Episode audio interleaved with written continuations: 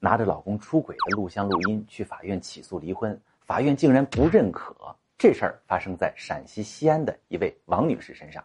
据正义网的报道，对于王女士提供的证据，法院认为她采用猜密码的方式打开老公的手机，拿到的证据侵犯了老公的隐私权，不合法。很多女性朋友很纳闷老公明明出轨了，我证据都拿到了，为什么法院不认可？朋友们，以我处理婚外情的经验，这些证据法律上还真是不认可。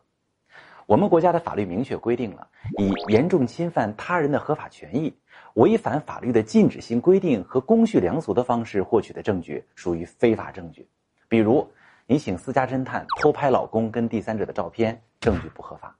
去第三者家里围堵，就算你真的捉奸在床，也不合法。如果是在车上安装针孔摄像头录视频，不仅证据无效，你自己还有可能违法。这么多取证方式都不可取，那么什么样的证据是合法有效、能够被法庭认可的呢？五个标准：第一，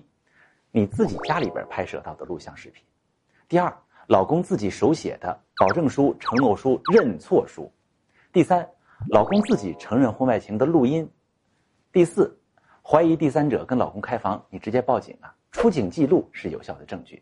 第五，其他公开场合的录音录像、聊天记录也是合法的，比如你们停车场、小区的监控也是合法的。